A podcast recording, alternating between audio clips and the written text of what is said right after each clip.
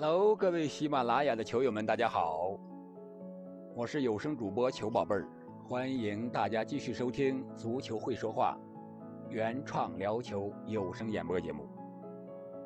首先，我们播报一下昨天晚上到今天凌晨欧洲杯三场小组赛的结果：俄罗斯一比零芬兰，土耳其零比二威尔士，意大利三比零瑞士。可以说，本届欧洲杯太大的冷门还没有。最大的冷门，可能就是西班牙零比零和瑞典这一场。今天我们就说一说冷门。记得有位足球名宿，有的说可能是球王贝利，也有的说可能是前西德国家队的教练赫贝格，说过这样一句话：他们说，足球是圆的。比赛有九十分钟，我理解这是什么意思呢？我觉得就是说，足球一切都有可能，一切都难以预料。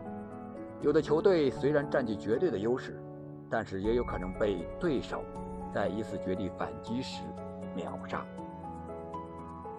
作为我们草根的足球人，我觉得喜欢一项运动就要知道它的精髓。对于我来讲，正是足球的不可预知性。决定了它的精彩和激烈。足球的不可预知性太大，裁判误判、球迷捣乱、天气因素、球员莫名其妙的失误，这些都交织成了一部美丽的足球交响曲。这是足球魅力所在。就我个人而言，足球给我带来的最大快乐，或者说最大的变化，应该是身体方面的、性格方面的，还有这个意志方面的。我想至少有这么几个方面吧：一是踢足球可以让身体变强，我们可以看 C 罗，我们也可以看 NBA。但是对于我来讲，足球运动员的身体他的强壮，可能和正常人的更接近，不是像 NBA 或者拳击运动员那么不可接近。所以说，这也是为什么。足球是世界第一大运动的一个重要的原因，就是受众群体比较大。啊，记得我上初中的时候，身体不好，去县里边的中学参加物理竞赛，大概有十几公里的一个车程，当时是骑自行车。我记得我骑自行车没有女生快，出了很多的汗。上高一以后呢，有一次得了一个肺炎，住了一次院，还有一次大冬天的上课。莫名其妙的脸发黄、出虚汗，也就是从高中吧，高一、高二的时候开始，我接触足球。呃，先是跟着同学们在球场上瞎踢，慢慢的就多了一些机会啊，至少把身体练好。等到高三，学校开运动会的时候，我二百米第三，四百米第四。后来在工作上，这个足球运动越来越喜欢，一直没有落下，呃，还养成了健身的习惯。呃可以说，现在我四十多岁还能在球场上飞奔，射门还那么有力量，还能中场吊射。呃，我觉得和我们这个踢足球能把身体变强这么一个习惯是分不开的。俗话说，身体是革命的本钱，把身体练好了，就有了快乐工作和幸福生活的基础和前提。遇到加班熬夜呢，连续作战呢等巨大压力的时候，都能看。呃，第二一点，我想说的是，踢足球可以让我们的意志变强。你看，足球有九十分钟，或者说加时赛一百二十分钟，还到点球。除了身体上的意志，人的思想上的意志也是很大的。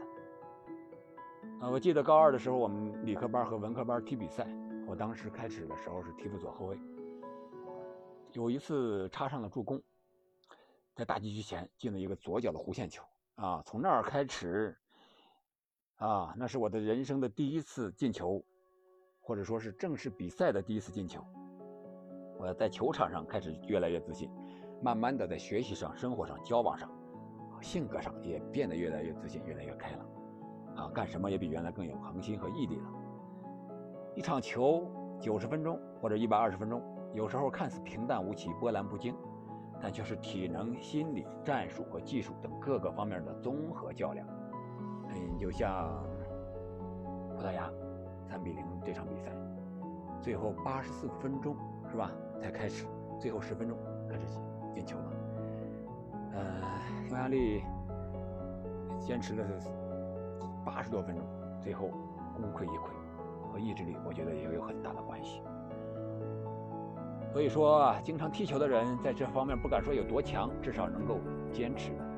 那些知名的球星，比如说内德维德，被称为铁人，在球场上永远是不知疲倦的奔跑。还有效力曼联时候的朴智星，他可以说是跑不死，以跑不死而闻名足坛，但却很少人知道他是扁平足，可以说他是付出了更大的努力。还有就是许多读秒决断的绝杀的经典比赛，都是不抛弃、不放弃的这么一个结果。我们也经历过中国国家队的黑色三分钟，可以说没有正面的，也有负面的例子。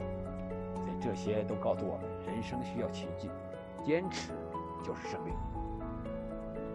第三个，我觉得足球可以让圈圈子可以让圈子变强。这个圈子指的是朋友圈。我觉得，因为兴趣爱好组成的朋友圈，要比其他圈子纯洁、坚固、持久得多。至少不会发生人走茶凉的悲情感叹。现在我们每逢周末假日、闲暇之时，约上十几、二十几个球友到球场上切磋切磋技艺，交流交流心得，宣泄宣泄不满，沟通沟通感情。一场球下来，出出汗、排排毒，多么快乐，多么惬意，多么过瘾！可以说，踢的是球，交的是友，浓的是情。